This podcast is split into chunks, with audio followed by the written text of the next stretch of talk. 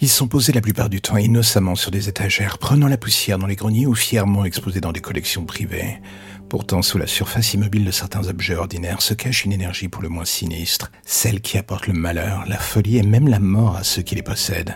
Lorsqu'une série de malchance suit un objet de propriétaire en propriétaire, des légendes de malédiction finissent par naître. Bien que les sceptiques puissent se moquer, les histoires derrière ces objets malchanceux finissent par donner des frissons dans le dos même aux cyniques les plus endurcis. Parmi les objets maudits les plus infâmes se trouvent les poupées hantées. Leurs yeux vides et leurs visages immobiles trahissant les âmes torturées qui résidait à l'intérieur. Robert, la poupée par exemple, a été donné à un artiste nommé Robert Eugène Otto, à Key West en Floride en 1906. La poupée est rapidement devenue la compagne constante d'Otto, et les voisins prétendaient voir la poupée passer d'une fenêtre à l'autre quand la famille était sortie. Robert pouvait même glousser ou traverser la maison la nuit, après que la poupée ait fait démissionner la nourrice d'enfant d'Otto de peur. Elle maudit le jouet juste avant de partir. Lorsque Otto est décédé, Robert a été laissé dans son ancienne chambre, qui fait maintenant partie du musée East Martello. Les employés du musée installent souvent Robert sur une chaise pour le trouver par terre plus tard sans personne d'autre autour. Le visage de la poupée autrefois joyeux s'est déformé au fil du temps. En un rictus sinistre, les visiteurs laissent des lettres de supplication à Robert, espérant éviter sa vengeance. Tout aussi hanté que Robert et l'infâme poupée Annabelle, actuellement gardée sous clé dans le célèbre musée de l'occulte des investigateurs du paranormal Ed et Lorraine Warren.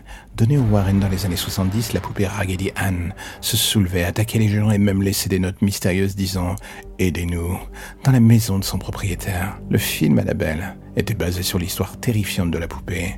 Bien que les sceptiques suggèrent que les courants d'air et les canulars du propriétaire de la poupée expliquent les événements étranges, les croyants insistent sur le fait qu'une entité démoniaque avait possédé le jouet. Les peintures aussi peuvent devenir des réceptacles de l'obscurité.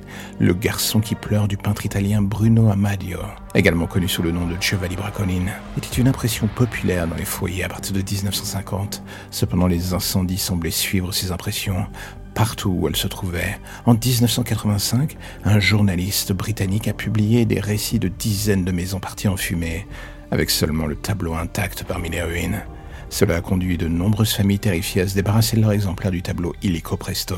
Bien que les incendies aient pu être une coïncidence, le nombre de maisons détruites contenant l'impression a promu des rumeurs selon laquelle le tableau était maudit par les âmes des jeunes garçons que Bragolin avait utilisés comme modèle. Parmi les autres objets maudits légendaires, citons le vase Basano, dont la rumeur veut qu'il tue quiconque le remplit de fleurs, et le fauteuil Busby Stoop, qui a été lié à de multiples décès et suicides, tout cela au long de son histoire plus ou moins séculaire. Tout cela au long de son histoire séculaire. Les sceptiques avancent des explications parfois raisonnables pour les soi-disant malédictions, mais les légendes persistent, leur attrait sombre, capturant l'imagination des esprits morbidement curieux. Oserez-vous accueillir un de ces objets menaçants dans votre foyer et tester leur pouvoir? Peut-être que certains mystères sont mieux laissés irrésolus, surtout lorsque le prix pourrait être votre santé mentale ou alors votre vie.